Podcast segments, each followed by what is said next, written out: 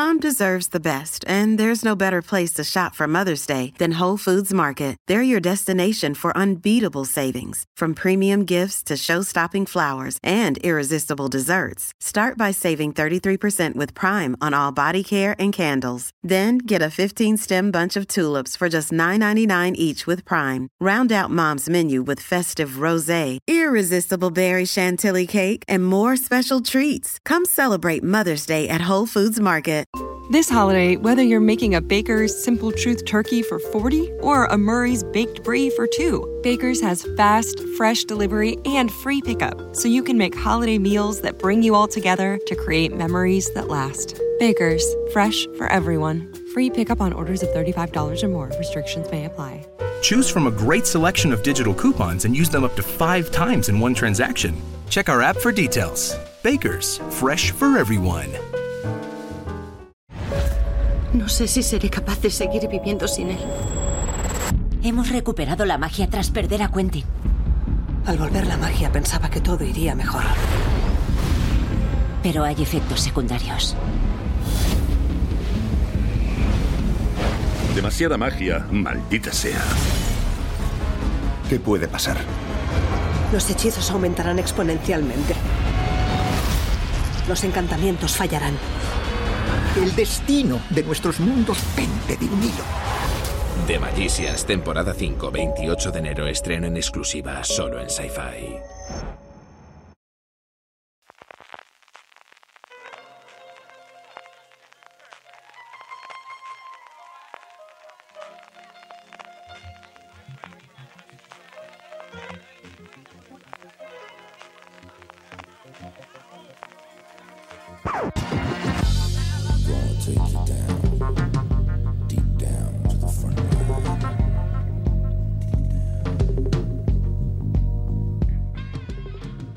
Bienvenidos a Fuera de Series Review, el programa de Fuera de Series donde cada semana analizamos, comentamos y debatimos sobre nuestras series favoritas.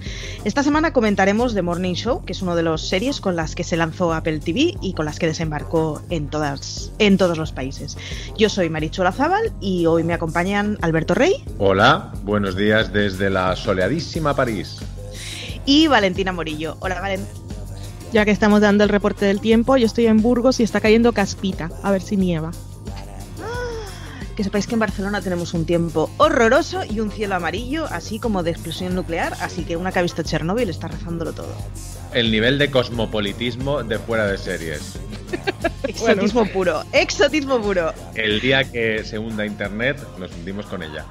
Eso es. Tal cual tenemos codependencia al 4G o 3G o ya no sé qué, cuántas Gs tenemos en el aire, pero y a todas las redes sociales. Así que bueno, vamos a ello. The Morning Show es una de las primeras series que lanzó Apple cuando lanzó el servicio con con sí y con varias series a la vez. Eh, lanzó con tres primeros episodios que luego fueron completados con siete más que se emitían semanalmente. Ha sido ya renovada por una segunda temporada.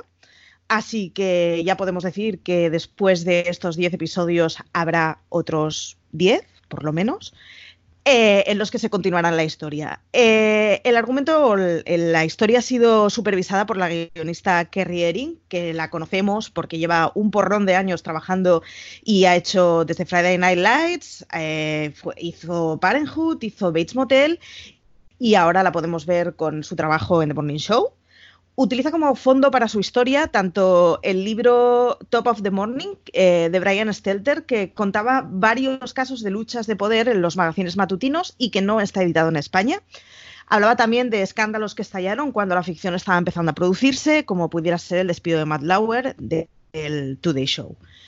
Está protagonizada por Jennifer Aniston, por Reese Witherspoon, que es esta pobre muchacha a la que no acierto nunca a llamarle bien el apellido, por Steve Carell, por por Billy Kudrup, Mark Duplas y Gugu mm, Bazarrau, y tampoco acierto con su apellido. Eh, ¿Qué me podéis decir del argumento, Valen, de la serie de The Morning Show? Pues podemos empezar, ya que estamos en la parte sin spoilers, simplemente con el punto de partida. Eh, la serie empieza con eh, cuando el copresentador de The Morning Show, que es el programa que da nombre a la serie, que es Mitch Kessler, el personaje interpretado por Karel, es despedido porque es acusado de acoso sexual. Y, Alex Levy, el personaje de Jennifer Aniston, se queda sola ahí frente al espacio, es la que tiene que dar la noticia en directo. Y todo esto ocurre mientras ella está en pleno proceso de renegociar su contrato y la cadena no está muy por la labor porque cree que ella ya se ha quedado un poco como un mueble viejo y están buscando cómo reemplazarla. Y mientras tanto, en otro lugar de Estados Unidos aparece el personaje de Reese Witherspoon, que es una reportera que está en sus 40 años, que es muy dicharachera y muy activa pero ha llegado a un punto en su carrera en el que tampoco está avanzando mucho. Y ella se convierte en una cosa viral y se involucra en toda esta situación y lo que vemos en The Morning Show es cómo lidia la gente del programa, la cadena y todos los trabajadores con las acusaciones de acoso de Mitch mientras todos están intentando defender sus posiciones en el programa. Recordaros como disclaimer inicial, que lo ha comentado Valen, pero a mí se me había pasado del todo. En los programas de review hay 15, 10 primeros minutos sin spoilers, en los que os hablaremos pues tanto de el argumento, como os ha hablado Valen, como de cuáles son sus puntos fuertes. Y después escuchamos la sintonía y tras ello tendremos media hora, 40, 45 minutos de destripar absolutamente la serie. Así que a partir de ahí, el que se quede bajo su responsabilidad. Comentábamos pues la trama básica de The Morning Show. En su camino tuvo un periplo en los que bueno, pues hubo cambios de showrunner y se reescribió la historia para introducir la, la trama del Me Too. Y lo cierto es que cuando llegó fue una de las series, y es un efecto que CJ lo ha mencionado ya varias veces, que, le lastra un poco a Apple el lanzamiento de los tres primeros episodios que se supone que con ellos tendrías que hacerte una idea de la serie y la verdad es que esta no fue de las que salió muy bien parada. Alberto, ¿qué te pareció a ti cuando viste el arranque de esos tres primeros episodios del tirón que nos facilitaron? Es que la serie ha tenido una manera de generar expectativas un poco, rara. Primero, cuando, se anunció, eh, nos pareció muy bien y muy lógico que Apple empezara con esta serie, su, servicio de, series. Eh, luego, cuando vimos, porque fue también parte de la comunicación, lo que estaba costando la serie y lo que se iba a pagar a la gente, pensamos, uff, aquí vienen ellos como con el iPhone a, a arrasar el mercado. Después vimos la serie y al principio es que no deja de ser un un The Newsroom Light, una cosa muy noventera, un, un Brown más serio, o serio directamente, pero luego la serie eh, que tiene ese punto de partida como que podíamos resumir en eh, pelea de gatas en, en, la televisión matinal, que es un cliché que al espectador se le mete en la cabeza, pero realmente la serie nunca insiste en eso, porque lo que hace es aprovechar ese, ese lugar común para contar muchas otras cosas. Y cuanto más avanzan los episodios, más complejas y más matizadas son esas cosas, hasta llegar a ese famoso episodio del que, del que hablaremos, que es el episodio bueno, si lo queremos, si lo queremos denominar así, en el que el matiz y el, subtexto que no había durante el principio de, la serie, durante los primeros episodios, literalmente no hay subtexto, pasa a ser todo subtexto. En un, en un, episodio. Luego es verdad que la serie vuelve a la, a la normalidad para terminar la temporada con un shondazo de manual pero eh, lo que consigue por el camino es literalmente ser una de esas series que crecen episodio tras episodio. ¿A ti qué te pareció, Valent? ¿Crees que eh, el arranque de los tres primeros episodios fue suficiente o no es una buena carta de presentación para la serie? El arranque fue flojo. Cuando, como las críticas con las que llegó la serie, pues la, habían visto los críticos en Estados Unidos, fueron tan terribles, nos pareció que no estaba tan mal, pero tampoco era lo que esperábamos del tipo de serie que nos habían vendido con toda la gente que había involucrada y con todo el dinero que se veía que se habían gastado. Porque se ve en pantalla el, el dinero, está, está bien hecha pero esos tres primeros episodios, como decía Alberto, no nos dejan claro de qué va a ir la serie. Como habíamos leído que había habido un cambio de showrunner, que se había introducido la trama del Me Too a posteriori, toda la parte de, de, la trama del personaje de Steve Carell, que es Mitch, parecía un añadido y como que a la serie realmente no le importaba porque había episodios en los que no se mencionaba y parecía que el centro iba a ser la lucha de poder o la pelea de gatas, como decía Alberto, entre el personaje de Reese y de Jennifer, pero la serie no iba de eso. Tuvimos que esperar un poco para, para descubrir realmente lo que quería contar, que tiene un discurso muy interesante y con muchos matices y mucho subtexto, como decía Alberto también, pero no es hasta que está muy avanzado que realmente vemos realmente qué era lo que nos quería contar, porque se estaba perdiendo un poco en que si, iba, si a Jennifer le iban a renovar, que si iba a llegar el personaje de Reese Witherspoon y se iba a convertir en la líder del programa. Y, no, pero bueno, tuvimos que esperar, pero creo que tuvo recompensa el viaje. Estaba comentando eh, Alberto acerca del subtexto que tiene la serie. Tú comentabas acerca de, o habéis comentado ambos acerca de la posibilidad de la pelea de gatas o cómo se plantea un tema así. Eh, ¿Cuáles serían los temas principales si tuvierais que resumir la serie que tienen? Hablabais de la pelea de gatas. Tú, Valen, has mencionado el papel de Steve Carell, pero aún no hemos explicado muy bien de qué va. Eh, ¿cuáles, vale, ¿Cuáles crees que serían los temas principales en los que tiene la primera temporada? Pues lo que más le interesaba al final era mostrarnos cómo había una cultura tan tóxica eh, antes del, del Me Too, pero que esto estamos hablando de hace dos años, porque el episodio este del que estamos hablando, que es el bueno, que es el punto de inflexión o el punto en el que la serie alcanza su máximo nivel, Mm, es el episodio número 8 y es un flashback, pero no es un flashback hace 20 años, es hace solo dos en el momento en que se emitió, que era el año pasado 2019 y nos mostraba 2017. Y ese es uno de los temas. La serie yo creo que lo que consigue hacer muy bien es mostrar todas las diferentes dinámicas en las relaciones de poder que se establecen cuando hay relaciones sexuales en el entorno laboral, porque lo vemos a través no solo con el personaje de Mitch, y sí a través de Mitch con dos personajes, pero también con tres. Y también lo vemos con otra pareja que hay en el entorno laboral. Y todas esas relaciones son distintas, unas son claramente que eh, son totalmente consensuadas, pero eh, hay, en alguna hay igualdad, en otras hay una persona en situación de poder, aunque los dos están de acuerdo, hay abusos de poder claramente. Y todos, es, todos esos, mm, toda esa parte del espectro, la serie lo maneja muy bien. Luego, no, otra parte que es mm, como menos, menos seria, menos relevante, pero que a mí me gustó mucho de la serie es mostrarnos, transmitir muy bien cómo, cómo es la televisión en directo que eso se consigue de forma muy, muy dinámica y te crea tensión cuando tienen que entrar a, bueno, cuando empiezan a, ya a emitir y 10 segundos antes están discutiendo el presentadora y alguien de producción. Y, otra, y luego te otras cosas, todas estas dinámicas que hay en, en, ese tipo de programas, por ejemplo, una que me llama la atención, que no es lo más relevante de la temporada, pero que también te lo deja caer, es como para las emisiones de los fines de semana, los, el programa del que estamos hablando es un programa de, de, emisión diaria, es como es el programa tutino de las noticias con el que se despierta la gente por las mañanas.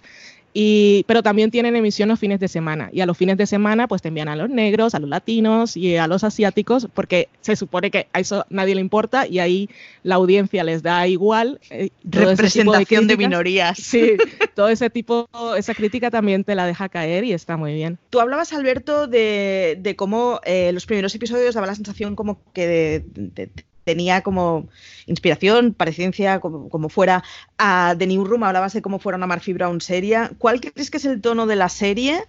¿Y qué, qué, qué, qué tipo de serie o con qué rasgos la, la, describirías de cara a recomendarla a alguien? A mí me parece una serie sanamente cínica, en el sentido de que no es nada, nada sentimentalista, porque ese episodio que estamos, que estamos comentando constantemente tiene unos toques sentimentalistas que son muy, muy, muy joputescos, porque lo que están es convirtiendo a una de las víctimas también en una cursi, que es una cosa que yo nunca, nunca había visto en la tele y se agradece mucho, aunque sea mm, doloroso e incómodo de ver. Y luego la serie tiene una cosa muy, muy curiosa como concepto, que yo creo que también parte del tono, que es siendo una serie de un servicio de streaming ya de segunda generación, perteneciendo al universo Apple, que es en sí en sí mismo premium, y, ahora estamos todos inmersos en esta cosa que no es verdad de que la tele ha muerto y de que ahora todo es streaming y todo es lo ves cuando quieras. y te está hablando de un universo televisivo que sigue siendo el universo televisivo dominante. Las, las Ellen, las, los morning shows. Hay un momento en el que el personaje de Jennifer Aniston le dice, mira, América me ama, con lo cual soy la dueña de América, con lo cual América va a hacer lo que yo diga. Y que eso lo diga una serie de streaming que, en cierto modo, como decía, está negando la la dominancia de, la televisión de toda la vida, de los magazines y de, y de, la, y de las señoras que se levantan por la mañana y lo primero que hacen es encender la tele para que les haga compañía. Y eso es en sí mismo muy, muy sarcástico, muy, muy irónico y, a mí me, me, divertía muchísimo porque, porque al final el, el, mundo que está retratando The Morning Show es un mundo real, es el mundo actual. Creemos que la gente está más pendiente de la nueva temporada de Stranger Things y no, la gente está pendiente de lo que ha dicho Ana Rosa. Eh, habéis comentado los dos la relevancia de un episodio clave que tú ya has dejado ver, Alberto, que es el octavo. Es una temporada de 10 episodios. Eh, ¿Os parece que compensa, que arrienda la ganancia? qué, valoración general le daríais? Y sobre todo para alguien que no haya visto la serie, ¿compensa esa inversión de horas antes de llegar a un episodio clave eh, en el total de la temporada? ¿O no hacía falta tantos trastos para este viaje. La serie hay que reconocer que desde el principio es entretenida. Si vas esperando un Denise Room tienes un poquito, si vas esperando un Scandal también. Eh, y mm, no es una seriaza desde el principio, pero estás viendo estrellas y está muy bien rodada y se nota el dinero.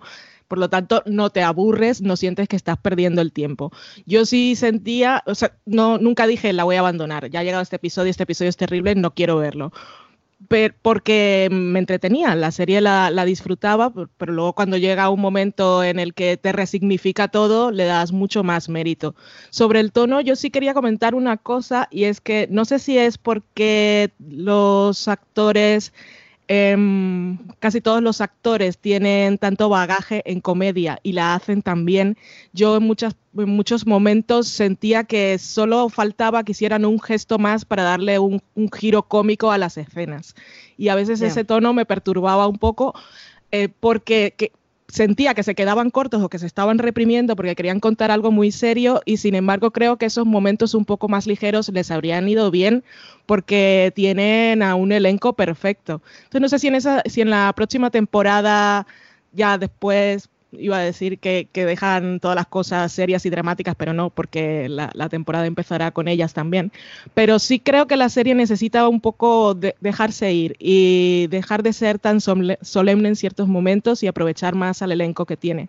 Porque la vida en general pues, tiene las grandes series que hemos visto, mm, las que nos gustan, The Good Fight, Mad Men, siempre te combinan un poco de humor y eso no, no banaliza las cosas de las que están hablando. Simplemente la vida es así, tiene, tiene momentos en los que te ríes, incluso en momentos de tragedia, y es el humor negro, y creo que a la serie le hace falta un poco de eso. Pero bueno, valoración general, la temporada está muy bien porque te quedas con un sabor de boca espectacular, y durante el viaje, aunque sientas que hay bajones y te distraiga un poco la, la peluca de Reese Witherspoon, Mm, no, no sientes ganas de quitarte los zapatos y tirárselos a la tele, aunque es una cosa que no harías porque te está fastidiando tú, que tienes que comprarte una nueva. Esa peluca morena, que por cierto no le queda demasiado bien, pero bueno, no, no tanto por ella, sino porque es una peluca un poco plasticosa. Pero bueno.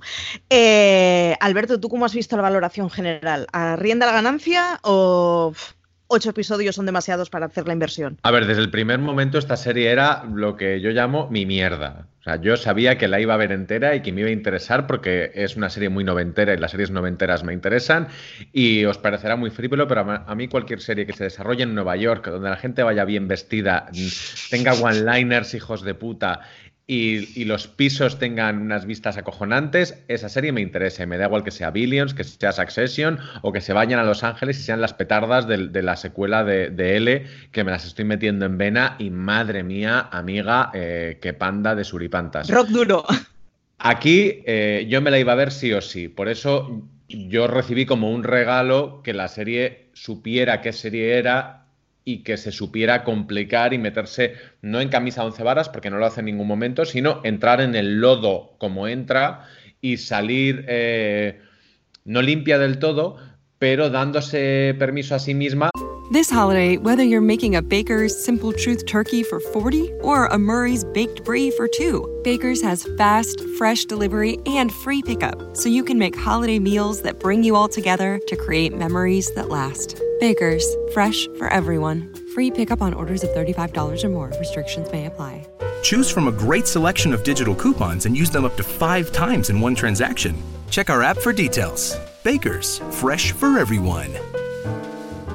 Si estás buscando un buen podcast de análisis y debate en tu idioma, te invito a que escuches Pulso y Péndulo. Yo soy Carlos Curbelo. Y yo soy Fabiola Galindo. Todos los jueves analizamos temas de actualidad en Estados Unidos y Latinoamérica. Fabi y yo no siempre estamos de acuerdo, pero sí tenemos un objetivo común. Queremos servir como antídoto contra las noticias falsas y la polarización. Pulso y Péndulo. Busca nuestros episodios en Apple Podcast, Spotify o en tu aplicación favorita para cerrar la temporada con el, con el Shondazo, que es una mezcla de, eh, Network, eh, The Morning Show, Murphy Brown, perdón, The Morning Show, eh, The Newsroom, Murphy Brown, incluso cosas mucho más gansas y por supuesto el, el, universo, el universo Rhymes de ahora mismo estoy deseando que llegue la segunda temporada y no necesariamente para encontrarme un capítulo como el 8. Yo reconozco que la vi con ganas de destriparla porque me daba pereza eso de necesitar ver ocho episodios hasta llegar a un buen episodio. Y me pasó lo que dice Valen de por el camino es que no se me hizo aburrida, no. Entonces, bueno, estaba viendo una cosa que había cosas que no me encajaban, concretamente cómo se hace el encaje de Karel del Me Too en los primeros episodios a mí me enfadó un poquito, pero sin embargo es que estás viendo una cosa que es entretenida, así que en general parece que los tres recomendamos como para arriesgaros a verla, son 10 episodios, así que nada, si os parece dejamos la parte sin spoilers hasta aquí, os avisamos, ahora vendrá la melodía de la banda sonora de la serie. A partir de ahora hablaremos completamente con spoilers, así que el que se quede, pues se queda bajo su responsabilidad y, nada, atendiéndose a las consecuencias.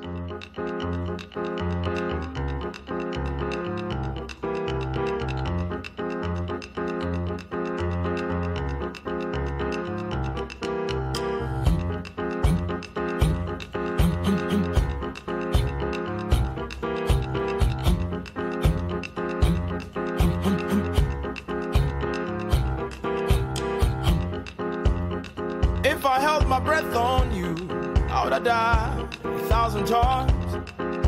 And if chewing was to show me how much you care, you probably swallow your tongue by now. All I'm trying to say, darling, is that you know very well that I left her for you.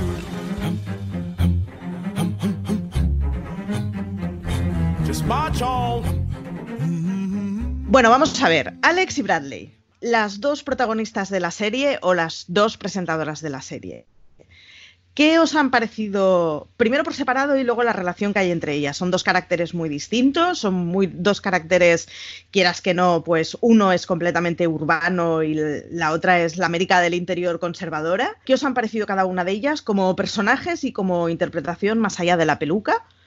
Y sobre todo cómo se relacionan entre ellas, que tienen un camino un poco accidentado y de tira y aflojas constantemente. Eh, Alberto, ¿cómo las has visto? Yo las he visto sobre todo muy bien ajustadas a, las actrices que las interpretan, que como decía Valen antes, eh, en algún momento da la sensación de que alguna como maneja muy bien esos, esos tonos, pero en comedia se va a ir un poco de, madre y, y, va a meter la serie en otro sitio. Y sin embargo no ocurre. O sea, ese primer no sé si recordáis el primer ultra agudo que hace Reese diciendo I'm exhausted. No lo voy a repetir aquí porque no tengo voz como para hacer eso, pero es alucinante.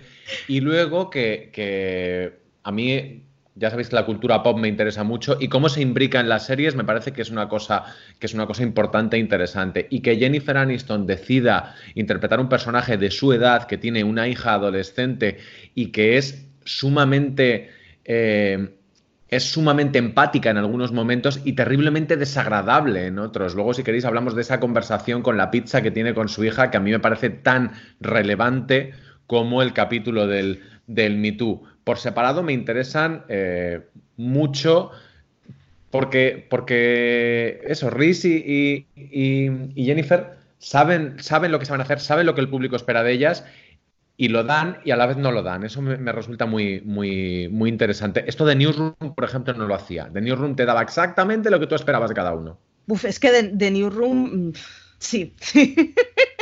es un recuerdo muy traumático. ¿Cómo, ¿Cómo, las has visto tú a ambas por separado y a ambas juntas, Valen? Como actrices están genial. Jennifer Aniston, pues gracias a su personaje, que es claramente muchísimo más complejo, está a un nivel superior. La interpretación de ella me encantó, pero sobre todo por, por, toda esa complejidad y que no es un personaje que no es un personaje idealizado. Ella no es la mujer perfecta en ninguno de los aspectos y no está ahí para convertirse en la banderada del feminismo, ni mucho menos. Así que su personaje me gustó mucho. La idea que te da la serie al principio es que va a ser o ellas van a ser muy enemigas o se van a convertir en aliadas. Y conforme van pasando los episodios, eh, la serie nos deja claro que eso no es lo que le importa, aunque era lo que nos habíamos creído, porque teníamos a estas dos estrellas pro protagonizando esa historia y con ese punto de partida que las enfrentaba un poco. Sí tengo que decir que un poquito, un poquito, un poquito el personaje de Reese Witherspoon sí me pareció que queda un poco, no es desaprovechado, pero si, si nos ponemos un, un, poco mala gente, o, sea, o por lo menos yo lo veo así, el personaje de Reese eh, no es tan importante en la serie, casi tanto que podría no haber existido. En el episodio del flashback, por ejemplo, no está porque no estaba vinculada al programa en ese momento, pero no la echamos de menos en ningún, en ningún momento. Y eh, todas las todas las, lo más interesante con ella casi las escenas son las que tiene con el personaje de Billy Crudup, que tienen una dinámica muy rara, pero que al final pues son, son gente que se respeta y él, él la admira y es, esa dinámica de, de, la relación me gustó. Pero el personaje de Reese sí me parece que queda un poco detrás, es poco relevante. Tiene sus escenas en las que aparece y es ella la que entrevista la que tiene la conversación con Hannah, que también es uno de los momentos más potentes, pero creo que es el personaje de Jennifer el, el, que se lleva el que se lleva todos los aplausos en la temporada. Es ella en el episodio final la que toma la decisión de, bueno, ya hablaremos del episodio final, ese momento tan tenso y que, va todo así tan a contrarreloj que no sabes lo que va a pasar y que, que te deja con subidón total. Pero no sé, el personaje de Reese no, iba a decir, no sé si es la peluca, pero eso es tontería y es, es, muy superficial. Pero hay momentos en los que siento que podría no haber estado y en realidad no habría pasado nada. Pero me encanta que esté Reese Witherspoon, vaya. A mí sobre todo la sensación que me dio es que es el más estereotipado de, de las dos con diferencia. Y yo que iba con bastante previa a odiar el personaje de Jennifer Aniston y reconozco que Jennifer Aniston no es una actriz que sea especial santo de mi devoción y he acabado amándola completamente. El personaje que tiene es mucho más complejo, es mucho más rico, es una tipa que siendo un bellezón histérico, o sea, histórico, ella como, como actriz eh, ha hecho un personaje maduro que tiene un montón de puntos débiles, que son de estas cosas que, que, que, bueno, que molan mucho, ¿no? Que las actrices pasados los 40 sigan teniendo un papel que, que, interpretar y un papel además que sea complejo y que no haga de abuela. Está muy bien. Y sin embargo, eh, Witherspoon me parece que al final se queda un poco más en el tópico de una señora americana, de una familia desestructurada del interior que, grita y que tiene muchos principios, ¿no? Pero, pero sí, me ha dado un poquito las sensaciones a Valen de que estaba desaprovechadito. Tú has hablado de Billy Kudrup, que es el personaje, o es el actor que hace a Corey Ellison, ese personaje que nunca sabes exactamente si es un malo malísimo o al final es el único con un poco de integridad de todos ellos eh, ¿Qué diríais? ¿A favor o en contra, en contra de ese Corey Ellison? Ya hemos hablado de la relación que tiene con Reese, pero más allá de, la relación que tiene con ella, de, como, como, personaje dentro de la trama, más allá de, del, bueno, del que está dispuesto a quemar absolutamente todo el barco. ¿Te ha convencido o no te ha convencido, Valen? A mí me ha gustado. Al principio tenía cierto conflicto porque me parece que es de todos los personajes de la serie el que puede rozar un poco más la caricatura y como decías parecía el villano y era, era muy de pandereta. Pero el personaje al final, al final no, eh, ya durante, durante los episodios y casi a partir del tercero o cuarto, mmm, lo empiezo a entender y para mí es, es quizá el que nos da esos momentos de esto entre comillas alivio cómico, porque como decíamos, la serie no lo tiene, pero él como no está manchado por todo lo que ocurrió, porque ha llegado al programa después y está, tiene, lo hace todo por intereses personales. This holiday, whether you're making a Baker's Simple Truth turkey for 40 or a Murray's Baked Brie for 2, Baker's has fast, fresh delivery and free pickup, so you can make holiday meals that bring you all together to create memories that last. Baker's, fresh for everyone. Free pickup on orders of $35 or more. Restrictions may apply. Choose from a great selection of digital coupons and use them up to five times in one transaction. Check our app for details. Baker's, fresh for everyone. desde luego, pero está, digamos, del lado bueno de la historia. Eh, siempre tiene momentos en los que en los que resalta, en los que destaca y con los que me quedo. Nos dejó, por ejemplo, en ese último episodio un GIF que no lo he encontrado y espero que alguien lo saque de Hasta luego, Mari Carmen, cuando le dice, pero es que lo hace igual que, que, el GIF que todos conocemos de, de, eso, Hasta luego, Mari Carmen, cuando le cierran la puerta al jefazo y no lo dejan entrar a la sala de control. Y me gustó al final. Es que es un actor que es muy bueno, pero a mí me descolocaba mucho porque por ejemplo, tiene, y, la serie creo que juega con eso, porque en los primeros episodios, cuando empieza a, interesarse por el personaje de Reese Witherspoon, que queda con ella en ese bar y estamos hablando, tenemos todo lo de Mitch detrás, y entonces parece que va a ser una situación muy rara, pero es lo primero que le dice, estamos aquí, ahí está mi asistente de producción o, o mi asistente personal, está mirándolo todo, o sea que aquí no va a pasar nada, no te preocupes y tiene más momentos de intimidad con ella, que ella está borracha y la cuesta en su cama, porque él no está interesado en nada de eso. Es un personaje que, que también es bastante complejo, pero al que le agradezco que me haya dado los momentos más ligeros de la temporada. ¿Tú cómo lo has visto, Alberto? Eh, ¿Corey Ellison es villano y mercenario o al final es el único bondadoso de toda esa tropa de tipos? Hombre, a mí Billy Crudup interpretando a un señor que está en la cinta de correr a las 6 de la mañana cerrando una reunión y que lleva esos trajes y ese pelo, evidentemente lo compro en lo compro en, Big Mouth. O sea, en la serie donde me lo metas me interesa. Pero es verdad lo que decís, que es un personaje que, si decíais el de Reese Witherspoon, esté si no está, tampoco pasa gran cosa. De hecho, hay en momentos en los que yo dije, a ver si esta serie realmente va a ser eh, más cabrona de lo que creemos y esto es un, club de la lucha, esto es un Mr. Robot y este señor realmente no, no existe. Pero es verdad que la que pensadlo, pensadlo, hay dos o tres escenas que dices, ¿y si está en la cabecita de, de Riz solamente?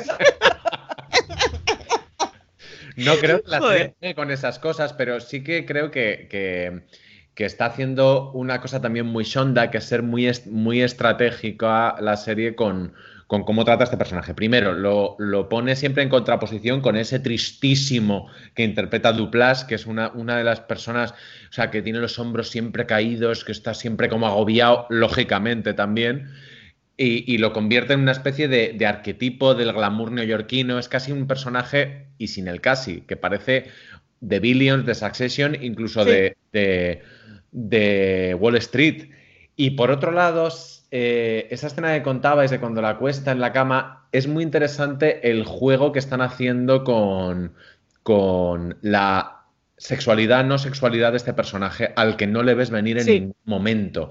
Y a mí eso, como gran shondista, eh, me da la vida. Temporada 2 ya, por favor hemos hablado entonces de, muchos eh, claroscuros que tiene la serie. Hay cosas, o sea, constantemente se mencionan críticas y cosas que no acaban de convencer, pero sin embargo acabamos las, los discursos con segunda temporada ya, por favor, ¿no? Es una serie que, despierta cosas muy ambivalentes.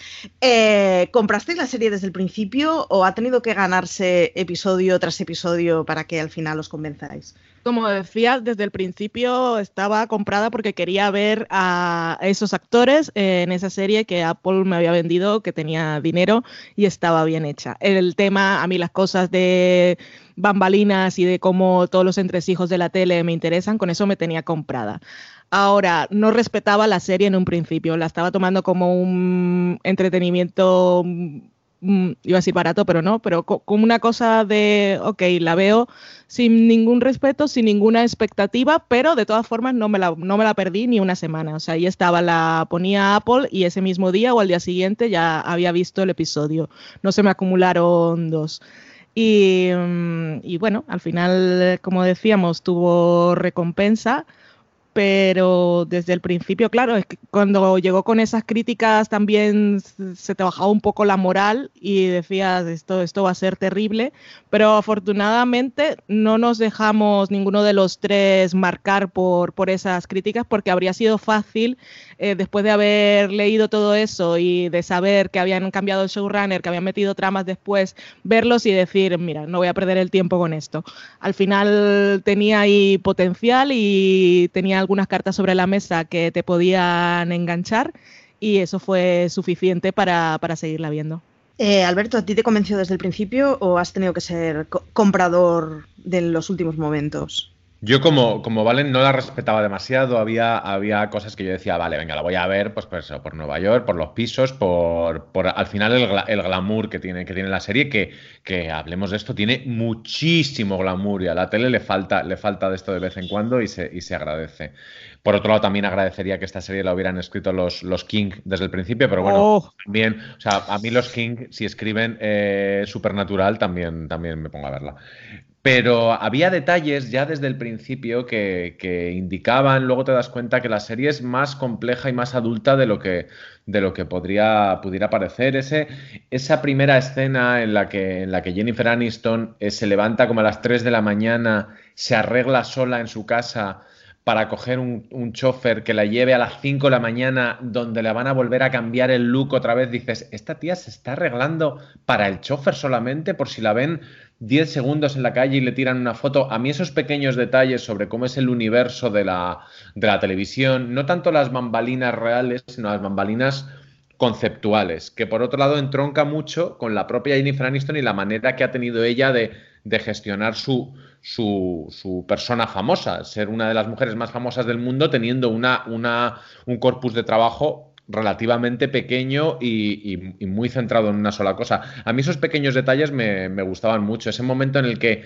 no comprendes exactamente eh, la relación que tiene, familiar que tiene ella. No la, no la acabas de entender hasta que te das cuenta que es porque estás viendo la serie como si estuvieras viendo una serie tonta y que la serie no es tan tonta y que te está hablando de cosas mucho más complejas de lo que, de lo que parece.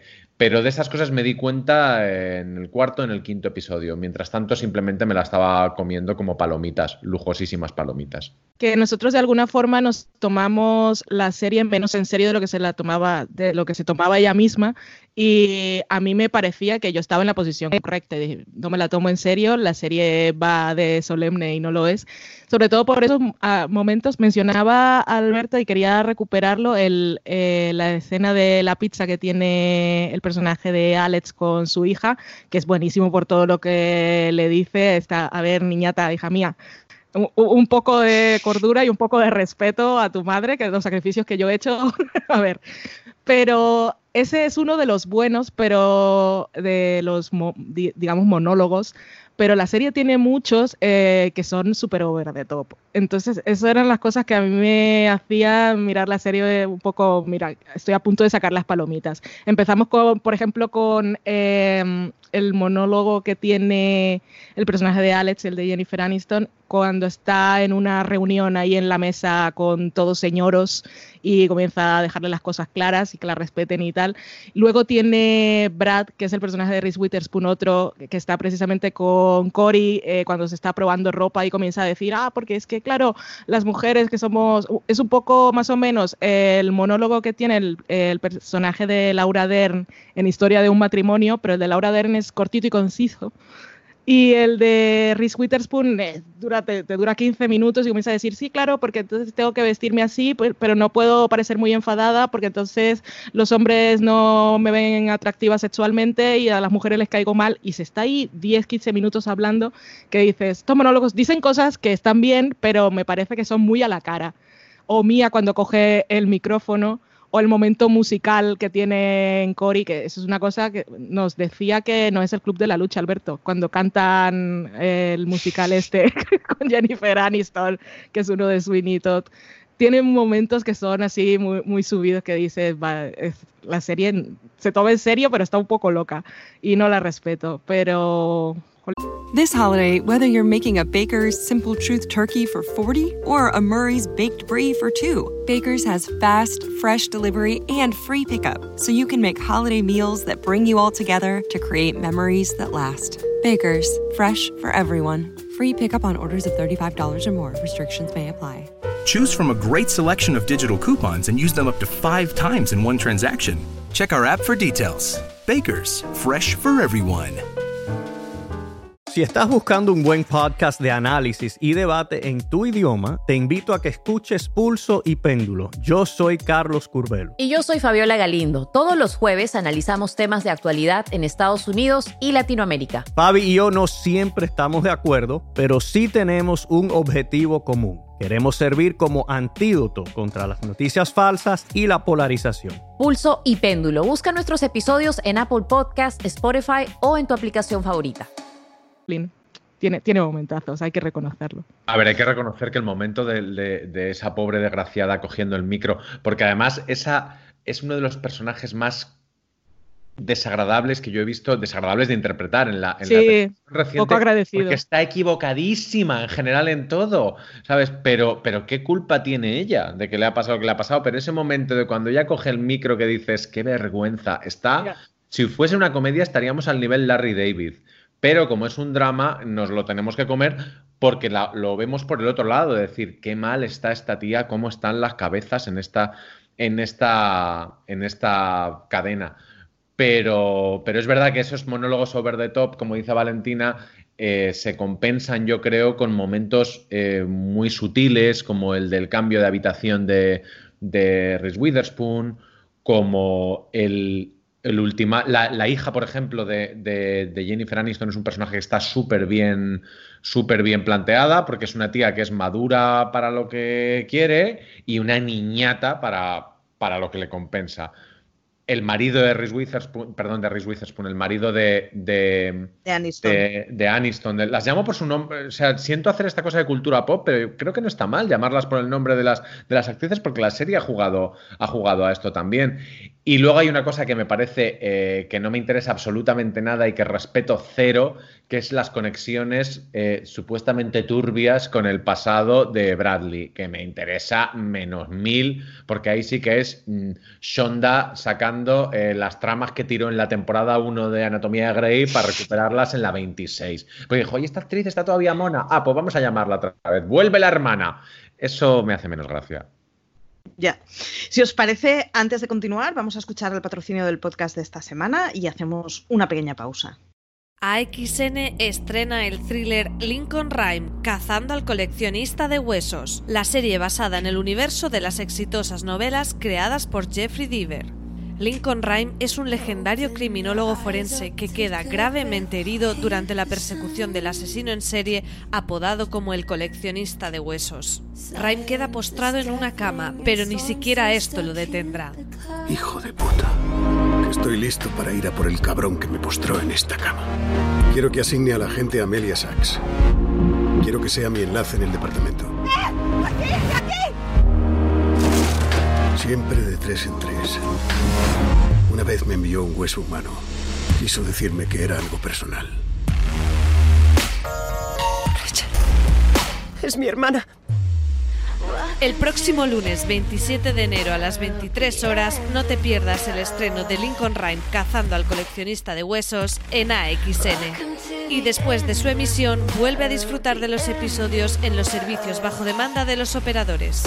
Bien, pues volvemos. Eh, una de las cosas que has comentado, Alberto, es la, tristura o la dureza del reflejo del mundo de la televisión que hacen. Y yo me imagino a Ana Rosa Quintana, supongo que no podrá bajar al paqui de abajo de casa a comprar una bolsa de ganchitos en chándal, como hemos hecho todos algún domingo a la noche. Ese reflejo de la televisión que, muestra y esa, esa dureza respecto a los personajes eh, ¿Os ha convencido o os ha parecido demasiado teatrera para lo que estábamos viendo? ¿Vale? No, a mí me ha, convencido el retrato que ha hecho la, serie del mundo que está representando, desde los pequeños detalles que mencionaba Alberto, que me ha encantado, me ha encantado ay, cómo ha sido la frase que, la frase que has usado, la, expresión eh, conceptual Ay, jolín, se me ha escapado. Es que lo has dicho y me ha parecido perfecto. Pero bueno, que las eh, bambalinas conceptuales, es que me ha gustado mucho, quería recuperarlo. Eh, a mí me parece que me parece que es realista, vamos, yo nunca he estado dentro de un programa de este tipo, pero todos esos pequeños detalles me parece que la serie los captura y los transmite bastante bien, que lo que queremos es ver el mundo que nos está mostrando y tal como me lo presenta lo compro y todas las, dinámicas de, poder que hay desde el jefe que sabe muy bien lo que está pasando pero que no quiere que le manche nada y todos los que están un poco a la anarquía y a la revolución por debajo y otra, las cosas en las que se centra más la temporada, ya que sus protagonistas son mujeres, también es la, situación complicada que tienen las mujeres para salir en la cámara, eh, para mantenerse relevantes una vez ha pasado cierta edad, lo de dar, dar una imagen que es la que se espere si soy la novia de América, que sería un poco el personaje de Jennifer Aniston, eh, como eh, otra parte que, también maneja muy bien la temporada es cuando ella se va a divorciar, la reunión que tiene con todos los asesores, a ver cómo enfocamos esto. Tenemos que enfocar de las relaciones públicas. ¿Cómo enfocamos esto para que no te afecte, para que dé la imagen buena? Esto va a salir justo en un momento en el que puede haber implicaciones que como que al final son esclavos de, su trabajo y esa imagen que se supone que le han vendido a, la gente que se pone a mirar la televisión cada mañana, eh, se la tienen que comer y tienen que tragar y tienen que convivir con ella como si fuera la real y mantener cosas eh, secretos o su intimidad que se convierte en algo público. toda esa parte a, a mí me gustó bastante cómo hace el retrato la serie. Ese punto de como tu compañero de trabajo ha sido un cerdo, a ti no te toca ahora divorciarte, te vas a tener que esperar, es muy duro, ¿eh? O sea, es puff.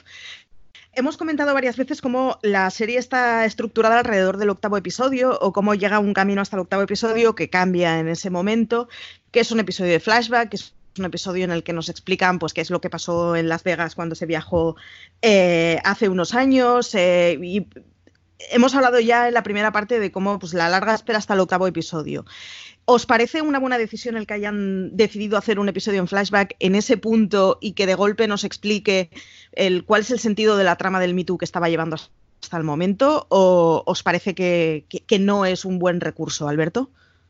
Eh, bueno, antes te, quería hacer un paréntesis, es que lo, que le has preguntado antes a Valen, eh, si esto retrata, si esta serie retrata bien el universo de la tele, yo que he estado un poco en contacto con este tipo de programas y este tipo de universo, te digo que está clavado, que eso está súper, súper, súper bien hecho. Y ahora volviendo al, tema este de este episodio, de este flashback, al final es un poco un episodio que juega a una, a una cosa que decía el personaje de Jennifer Aniston en Friends, ¿os acordáis? Cuando tenían que montar un mueble de Ikea y lo hacían mal. No es tan sencillo, sí es un problema.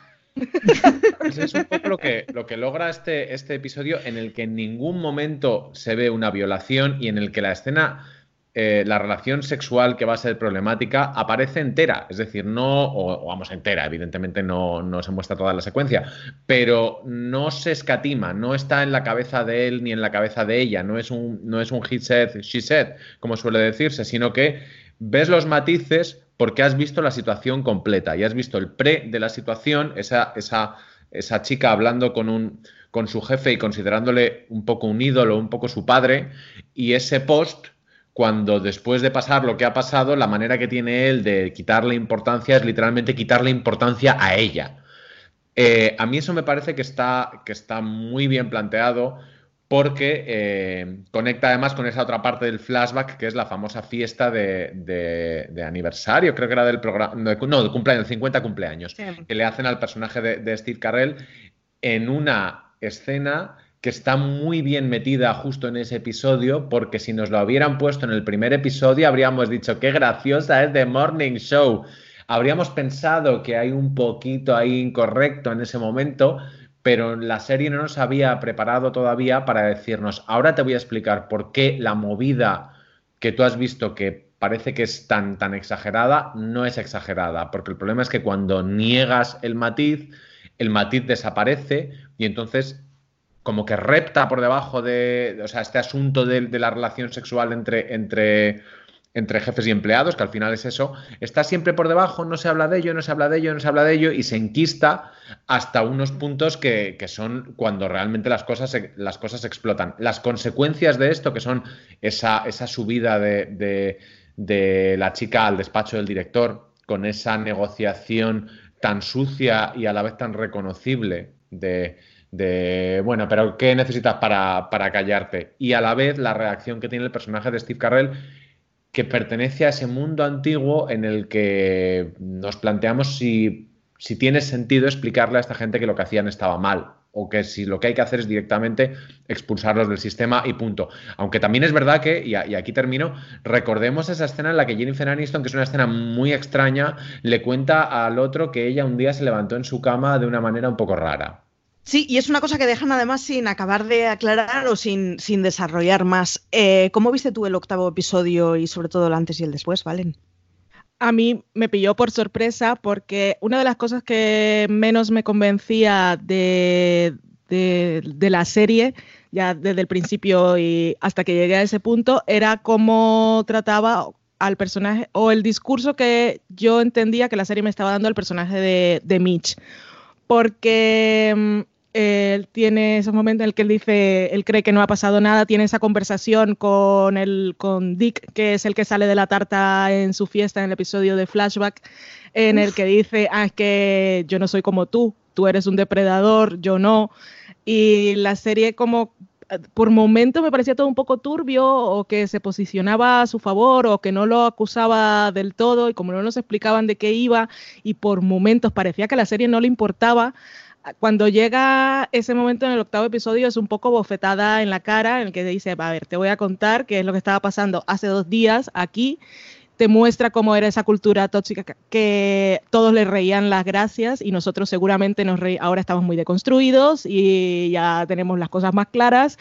Y cuando, cuando vemos eh, cómo se comporta la bueno, cómo se comporta, ¿no? cómo vive, cómo convive la gente con esos comentarios tan poco respetuosos. Lo hace el propio Mitch, no solo con la gente que está por debajo de él, sino con su igual, que es el personaje Jennifer Aniston. Cuando están justo para antes de, de empezar el programa, que comienza a decir algo de una de las chicas que está allí en producción, que, bien le queda la ropa o que le gustaría verla sin ropa, y le dice a ella también, tú también deberías vestirte un poco así.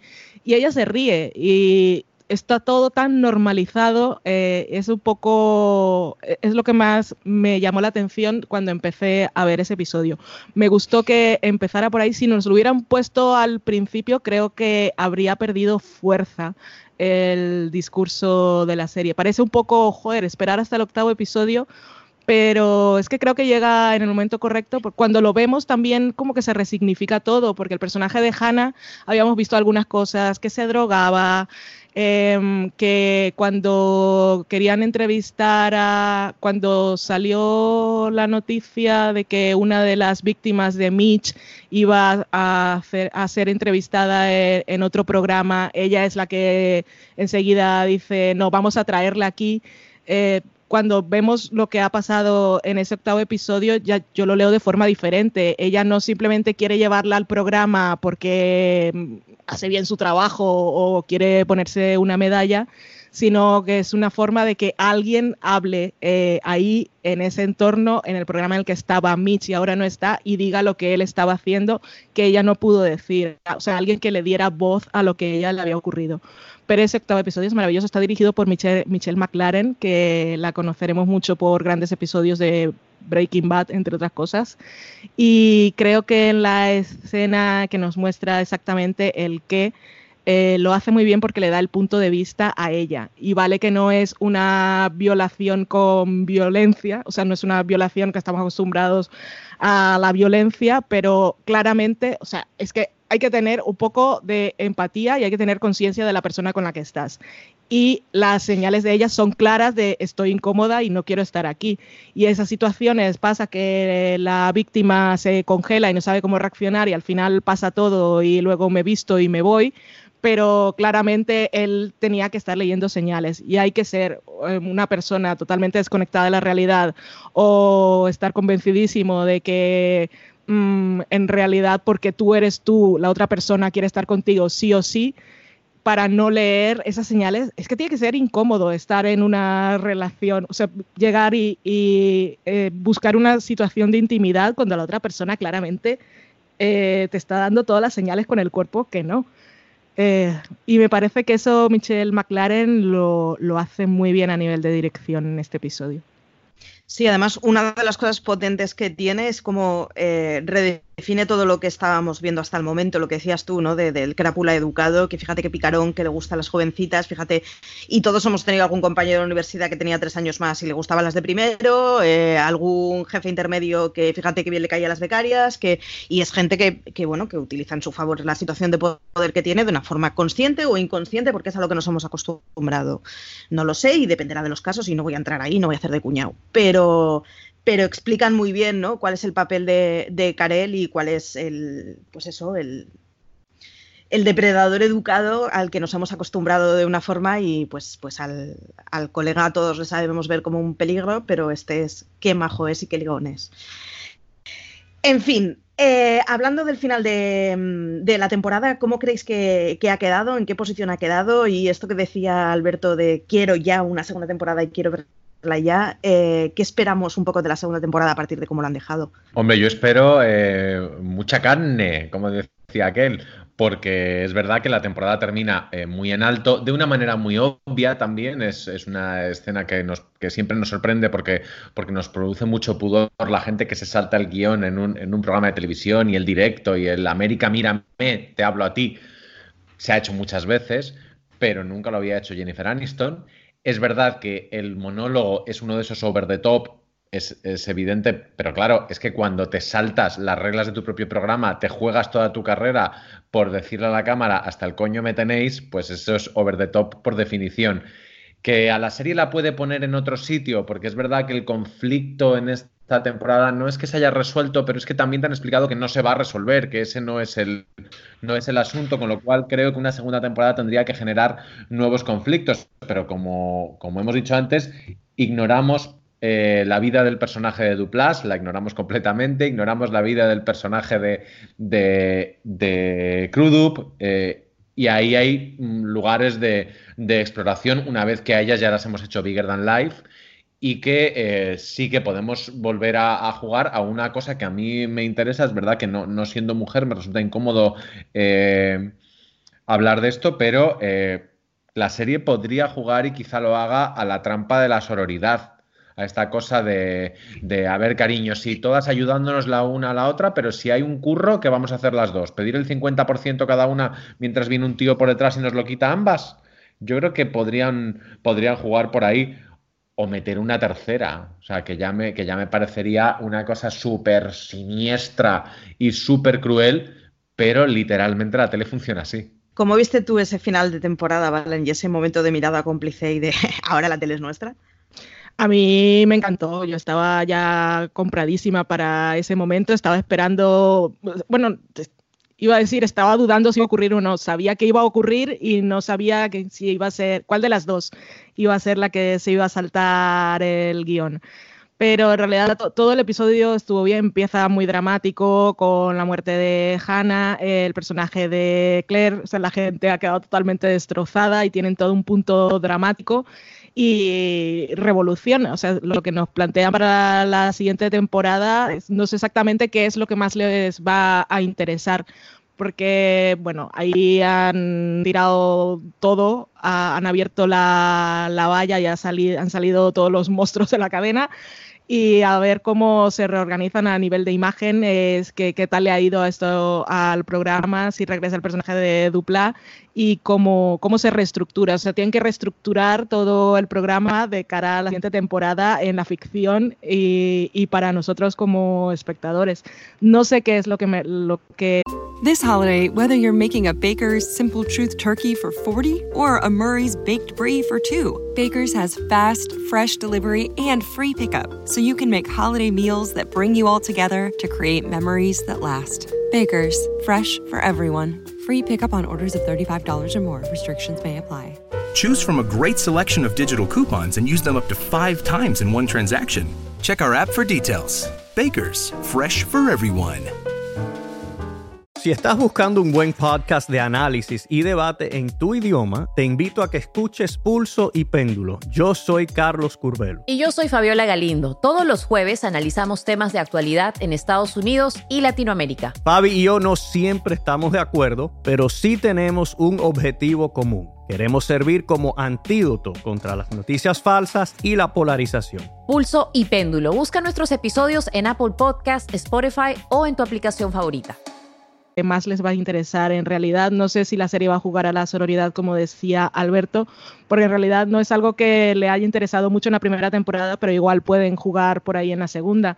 Y desde luego tienen que buscarse pues, nuevos conflictos y nuevas amenazas. Y en la vida real tienen mucho de dónde tirar, así que veremos cuál es el enfoque que le dan. Yo reconozco que final de temporada. O sea, yo vaticino una cosa Lisa Kudrow o Courtney Cox. Ahí te lo dejo. Lisa Kudrow sería un puntazo. Yo reconozco que el final de temporada lo vi a lagrimones y acabando teniendo que enfriarme alrededor de los ojos con cucharas, como una Jennifer Aniston cualquiera, porque me pegué un llorón en ese momento en que se encierran en el estudio, ellas cogen, pues eso, esa mirada cómplice de de verdad lo vas a hacer ahora y venga, pa'lante con todo, que, me pareció, o sea, de levantarme y aplaudir en el, salón de casa, o sea, un gustazo. ¿Hay algún personaje que creéis que, está desaprovechado, del que, bueno, pues eh, nos quedemos con ganas de más o de que exploten más su drama, ¿vale? Em, desaprovechado me pareció el de Reese Witherspoon, pero de explotar más su trama, a mí tampoco me interesaba mucho su vida anterior o el background que le habían dado no me parecía el más interesante para el personaje. Y ella ahora tiene toda una vida nueva en Nueva York, por lo cual a mí toda la trama de la familia yo creo que en la serie también le va a interesar poco, porque si no la han usado mucho más en la primera temporada, en la segunda pues le veo, le veo poco interés, pero nunca se sabe si tiran por ahí. Pero del resto de personajes de los que quiera saber más, como decía Alberto, también quiero saber más de Cory cuando, cuando no está con, con Reese Witherspoon, cuando no está reunido. Eh, ¿Quién es en realidad? Es un personaje que al final me ha terminado intrigando y que creo que puede dar mucho juego y que aprovechando al actor pueden hacer con él, pueden tirar por donde quieran. Como, como es tan ambiguo y está tan poco definida su vida personal, que no es que nos interese, que igual puede seguir así, me parece igual de interesante, que no es que quiera, no, no quiera entrar eh, en los detalles de su intimidad, pero cualquier cosa que hagan con él me parece que, que puede tener potencial para desarrollo interesante. Y pues yo qué sé, de todos los personajes que quiera saber más, más, más, mm, no, por ahora no me intrigan demasiado, pero mm, creo, creo que más el de el de Cory en realidad. Igual podrían darle más cancha a los del fin de semana, que los han utilizado como peones, pero como debe ser en la vida real también, que ahora sí, vas a ser tú, vas a ser tú, tú vas a ser, no, no, nunca serás. Eh, no sé. Pobre hombre. Es que los tienen ahí a ver si algún día va a ser mi momento y dice, pues América igual no está preparada, que tenemos aquí... Ahora ha llegado el momento de tener a dos mujeres, pero como también lo han fastidiado todo, eh, es que no, sé, no sé qué, cómo lo podrán resolver. Pero yo creo que Cory es el personaje que más me intriga en realidad. Yo te iba a decir que yo reconozco que me he enamorado perdidamente de Cory y no sé si me he enamorado de un sociópata mercenario o no. O sea que me gustaría que me lo aclararan porque me ha quedado la duda existencial esa y no tengo muy claro si tengo que tener cargo de conciencia por mi amor prohibido o no. Eh, Alberto, ¿tú has visto algún personaje que esté desaprovechado o que tengas ganas de averiguar más cosas o te parece bien lo que te han explicado. A mí me parece que el mundo suplentes del programa, o sea, los segundones, que tampoco son suplentes, de lo que pasa es que a la, mínima aparecen ahí presentando ellos, me resulta tremendamente divertido porque además hay este, personaje que, está todo el rato a punto de decir, a ver, que soy negro y maricón, que sois lo que necesitáis para este programa, pero nunca lo verbaliza y tú dices, ¿cómo entiendo a este tío que dices que ya esto sería ya eh, usar la, la última carta? Cuando todo el mundo parece que está usando sus últimas cartas, pero siempre tienen otra ahí. Eh, Cory me, interesa, pero es que de verdad a mí casi me interesa más, no sé si me gustaría saber más de ese personaje que tuviera trama o como abstracción y como casi como concepto me, mola más. Y luego, eh, esto es muy incorrecto, pero el personaje de Martin Short es repugnante, pero es tan lo más que yo quiero ver más de este tío, que es esa especie de Torrebruno, Bertín, todo en la misma persona. Y además es que es Martin Short, que es un señor que el cine estuvo 20 años con- eh, convenciéndonos de que era adorable y los 20 años siguientes diciéndonos que era repugnante. y me. No, son esos pequeños toques que a mí me, divierten mucho de la serie. Eh, hay alguno, no voy a decir cuál, pero el personaje de Duplas de verdad me corta todo el rollo, aunque me temo que en la siguiente temporada van a tirar por ahí. Sí, pensaba que me ibas a recordar a, Mar- a Marcia Gay, eh, Alberto, que ibas a querer tener Bueno, más... no, no, pero es que ese, ese personaje, o sea, eso, me- eso es la bomba, porque además es un personaje que quiero que esté. Fíjate, como persona, me parecería que sería uno de los mejores personajes transversales crossover de la tele reciente, porque la metes Total. en Billions y funciona. La metes en Kimmy Smith, pobre Kimmy Smith, que ya no está, y funciona. La metes en Girls, que tampoco está, y funciona. No te digo yo en Insecure o en. me sirve, ese personaje me sirve en una comedia, en un drama. Y por otro lado, es un personaje también muy bien hecho. Porque ese, ese tipo de, de periodistas, instituciones, de la famosa. Esa gente como ese periodista tan mayor que trabaja en uno de los medios para los que trabajo, que dice constantemente lo de valgo más por lo que callo que por lo que hablo, pero esos personajes son muy interesantes. Y ella, eh, que estuvo tantos años haciendo marujas desquiciadas, de repente le empezaron a ofrecer a Marcia Gay eh, zorránganas de 60 años, súper guapas, con una ropa preciosa y capaces de decir unas maldades que no se atreve nadie, y las borda. O sea, ella y Laura Dern, para mí, eh, top en cualquier serie y cualquier película en la que estén. Hay pocas mujeres que tengan más, o sea, que, que evidencien más el tener dos ovarios bien puestos, ¿eh? Es de esas tipas que sería en la que entras como, vale, quiero ver lo que me digan. Es un gustazo de señora y hace un papel secundario maravilloso que ya veremos para dónde va. Eh, ¿Hay algún momento que es una cosa que periodistas que nos escucháis, eh, las famosas entrevistas zorro son eso. Cuando tú pones, le pones ojitos al entrevistado y le dices, ay, sí, qué interesante, ay, sí, ay, sí, y que empiece a rajar, a rajar, a rajar, a rajar, y tú con tu libretita apuntando, apuntando, y en un momento dado la cierras y dices, pues ya estamos. Y el otro te dice, pero si no me has hecho ninguna pregunta, dices, Ya, ya. Muy heavy. Eh, ¿Hay algún momento que queráis destacar o al- algún personaje de la temporada que os parezca maravilloso?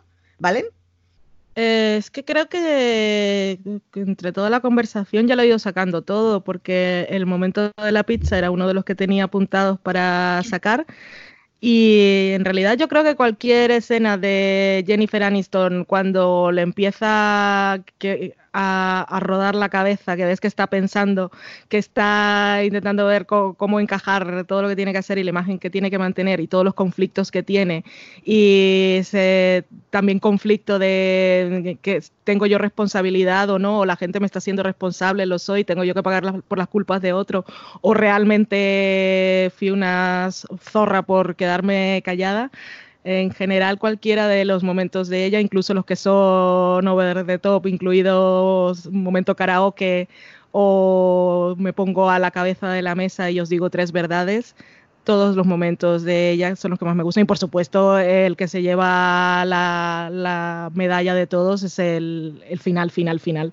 A mí la verdad es que mm, estaba a punto de aplaudir. Me puso, sabía yo, es- esto es esto es artificio, esto es, todo un recurso, me están manipulando, pero me pareció que estaba tan bien ejecutado, sobre todo que era tan efectivo que no podía hacerle ninguna crítica. ¿Algún personaje que se te haya quedado en el tintero para adorar, Alberto? Pues no tanto personajes, sino volver a esta, a esta, a esta escena que decíamos del personaje de Jennifer Aniston con su hija en la, en, en la universidad, porque de hecho estoy, ah, voy a escribir hoy, creo, un artículo, un artículo al respecto, porque esta, ella tiene una línea que, está también en el final de otra serie de Transparent, que me parece muy interesante porque en estas cosas que estamos haciendo ahora en televisión o que se están haciendo ahora de redefinir muchas las relaciones humanas y de las relaciones raciales, las relaciones sexuales, hay una, una cosa aquí con la maternidad que es cuando ella le dice a su hija que me destrozaste el coño cuando naciste, que también está en Transparent y que me parece uno de esos eh, mm, cosas que no se dicen y se deberían decir que la tele está haciendo mucho antes que el cine y mucho antes que la literatura. Esa o sea, esa cosa tan, tan ancestral de respeta a tu madre por esto, aunque solo sea por esto, la tienes que respetar, me pareció que era una de las cosas que le dan a esta serie el toque, un toque especial y un toque, como decíamos al principio, que la serie es más importante y más relevante de lo que creemos. Yo reconozco que, he acabado la serie completamente enamorada de Yanko. Me parece un alma feliz, no lo puedo evitar. En medio de toda esa destrucción y de todo ese ambiente agresivo sale una persona que cree en el amor y que cree en la climatología, ¿no? O sea, no me puede parecer más surrealista. Es como vives con auténticos depredadores en todas las ligas alrededor y tú estás feliz con tus Nimbus y con esa señorita de la que te has enamorado perdidamente y con la que quieres tener una casita con valla blanca. Me parece. Y con ese, diálogo que tiene ella que dice: No, no, no, eh, que la que se está follando aquí a la presa soy yo. O sea, que no mi familia te puede comprar. Vamos. Cuando el otro hay un momento en que él no se da cuenta que está haciendo paternalismo de la víctima, decirle a la otra, y tú te sientes víctima conmigo, y dice ella, ¿what? ¿Pero qué dice? A mí eso me, me parece... es comedia finísima y a la vez está dentro de ese famoso episodio del Me Too, te está diciendo, ojo, que las cosas, una cosa es lo que ves por fuera y otra cosa es lo que hay por dentro. Sí, hay más subtextos de los que está siendo capaz de leer, señor meteorólogo. es maravilloso. Y eso de que su, o sea, su felicidad de la vida sea estar en un bar con alguien que le entienda cuando habla de clima, o sea, me parece la cosa más feliz del mundo. Eh, bueno, eh, para ir acabando, eh, ¿cómo le veis a la serie en las posibilidades de los próximos Emmy y en general en los galardones que pueda tener y en el reconocimiento público que pueda tener? ¿Oportunidades, no oportunidades, ¿valen? Pues lo de los semis no, nunca se sabe. Al final, en dramas hay muchos. Igual puede entrar The Morning Show y cargarse DC Sass, aunque sea la serie querida de la network, que en realidad la ve muchísima gente. Y, de Miguel. Sí, y que tampoco, tampoco está mal que haya una serie de las cadenas generalistas eh, representando a los dramas que siguen estando, o que podría entrar The Good Fight también. Bueno, no, este es CBO Access, así que nada, eh, no he dicho nada. Pero de cara a los semi, a ver qué pasa, porque llegará un poco fría, que es lo que tiene para la segunda temporada, para la segunda temporada, para cuando sean las nominaciones de los semi, no habrá estrenado probablemente la segunda temporada, o sí, porque seguramente estuvieron rodando las dos al mismo tiempo y estaban eh, renovadas desde el principio o ya tenían los guiones avanzados, igual nos dan una sorpresa y la estrenan antes, que es lo que suelen hacer, que es lo que va a ser Succession seguramente, que es lo que va a ser Euforia. A nivel de actrices, afortunadamente en los últimos años también hay muchas y están todas muy bien y son realmente protagonistas. Jennifer Aniston acaba de ganar el premio a Mejor Actriz Dramática de Televisión en los, en los premios del Sindicato de Actores, así que ese es un buen espaldarazo porque viene de parte de todos los colegas de profesión. Y, no me lo esperaba, no esperaba que fuera ella, pero en realidad me parece muy acertado que destaque en su interpretación porque está, está, no es que no esperara que lo hiciera, pero eh, es un, ha entrado pisando fuerte y, me alegro por ella. Así que, mm, no sé, eh, el mismo episodio del que estamos hablando constantemente también puede entrar en guion, también en dirección, así que yo creo que The Morning Show tiene posibilidades pero con los Emmy también siempre influye de lo que se esté hablando en el momento, así que hay que esperar más de medio año a ver qué pasa. ¿Cómo lo ves tú, Alberto? Bueno, piensa que Apple probablemente vaya a hacer muy poquita campaña por sí y por para toda la humanidad. Eh, tienen, tienen otras series después a las que creo que no van a hacer demasiado caso porque porque esta al final nos dijimos, ah, pues no es para tanto, para venderla como el gran proyecto, y al final sí que ha resultado ser el gran proyecto. No sé si por plazos, como dice Valentina, eh, estará el, mundo muy pendiente de The Morning Show cuando haya que votar para los Emmys. Tampoco sé si estarán pendientes de Succession o de Euphoria. Eh, entonces, es curioso a ver, a ver este año cómo afectan los plazos a, los premios. Pero sí que creo que si hay un clima, eh, digamos, eh, que esté pendiente de, esta serie en ese momento tiene muchos, muchos números porque queremos que Jennifer Aniston tenga un Emmy, lo queremos todos. Pues bueno, busquemos una manera de dárselo. Si es tan sencillo como esto. Y por cierto, vamos a acabar este podcast sin hablar de una cosa que no es tan importante, o igual sí, los títulos de crédito más extraños de la televisión. Ojo. Totalmente. A mi gato le fascina. sin embargo, me han gustado mucho. Porque, Porque son es las un gato, pelotitas. Valen, porque es un gato. Ya, pero es que, ah, es que aparte es un gato, pero es que lo han Loki hecho para los gatos. pelotitas. O sea, están pelotitas moviéndose todo el rato sobre un fondo blanco. Mi gato se queda fascinado mirándolos. Pero sí que son muy curiosos para una serie como esta. Tienes toda la razón. Sin embargo, a mí me, me encajan completamente, ¿eh? O sea, yo tengo que reconocer que ha sido de esos títulos de crédito que no pasaba hacia adelante. Eh, ¿Os ha quedado alguna cosa en el tintero? ¿Alguna cosa que creáis que falta por decir o que os ha quedado el pellizquito? ¿Vale? No, no, a mí no. Y Alberto ya ha dicho su última, creo. Sí, que exacto. Alberto había hecho su declaración de Necesito ver más pisos, necesito ver más pisos, por favor, productores de The Morning Show. Necesito ver los pisos de varios personajes concretamente. Manden- claro, voy a mandar que un correo a info.appletv.com. hay que Hay ver jefes ahora que aún no han enseñado su casa. la casa de Cory, hay que verla al completo. ¡Claro! Y la casa de Reese Witherspoon, a ver qué, porque no va a vivir todo el tiempo en el hotel, si ya se va a quedar en el programa, que no la van a echar la segunda temporada, asumo. Pues a ver qué, qué tipo de pisos y si le encaja a Quiero un una personaje como subtrama de ella. ella decorando, de ella con su primer sueldazo Sí. decorando y haciéndolo todo mal. Colgando Eso. un pez en la pared de Y, oro, eso encontrando- sí. y encontra- invitando a su nueva casa a la periodista, a Marcia Gay Harden, y ella haciendo un rol de ojos que nos dé para GIF y que nos dé para todo. No, pero igual el personaje, el personaje de Reese le dice a Alex, porque ella fue a su casa y flipó, dijo, ¿me ayudas con la decoración? ¿No, ¿no recordáis en la segunda parte de, de la familia. Adams, cuando en la segunda parte de la familia Adams, cuando iba Morticia a casa de, de la novia del primo fétido, que era Joan Cusack, y le decía, mira, que trates a mi marido como le trates, lo puedo, a mi hermano como le trates, lo puedo soportar, pero esos tonos pastel, pues esto va a ser lo mismo. Muy bien, señores. Pues me queda recomendaros las críticas de The Morning Show que tenemos en Fuera de Series, que además, si no me equivoco, eh, son tuyas, ¿vale? Puede ser. Sí, son Las mías. dos, pues son tuyas. O sea que no os llevaréis mucha sorpresa respecto a lo que haya dicho, pero echadles un ojo, no os sorprenderá la opinión, pero siempre son interesantes. Así que nada, os emplazo a repasar las críticas de The Morning Show y aquello que podamos escribir a partir de ahora. Y en especial el artículo de, de- del Me Too y de cómo, bueno, pues da un giro a la temporada y hace un nuevo significado a la temporada. Y nada más, os recomendamos, o sea, os recordamos que estamos disponibles cada lunes en el canal de podcast. Os solicitamos encarecidamente que os suscribáis a nuestros contenidos en audio en iTunes, en Apple Podcast, en ebooks y salvo en tu microondas, creo que estamos ya en absolutamente todos los lados. Así que nada, buscad fuera de series en los diferentes sitios y que encontraréis mucha más información y artículos de fuera de series en fuera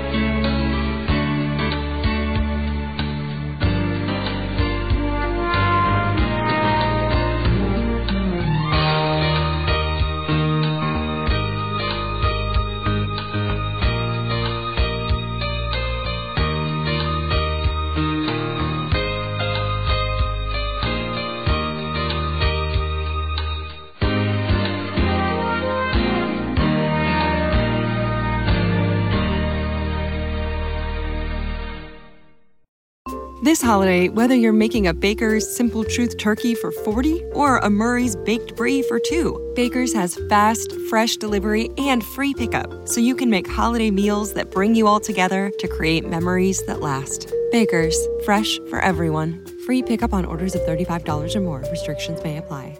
Choose from a great selection of digital coupons and use them up to five times in one transaction. Check our app for details. Bakers, fresh for everyone.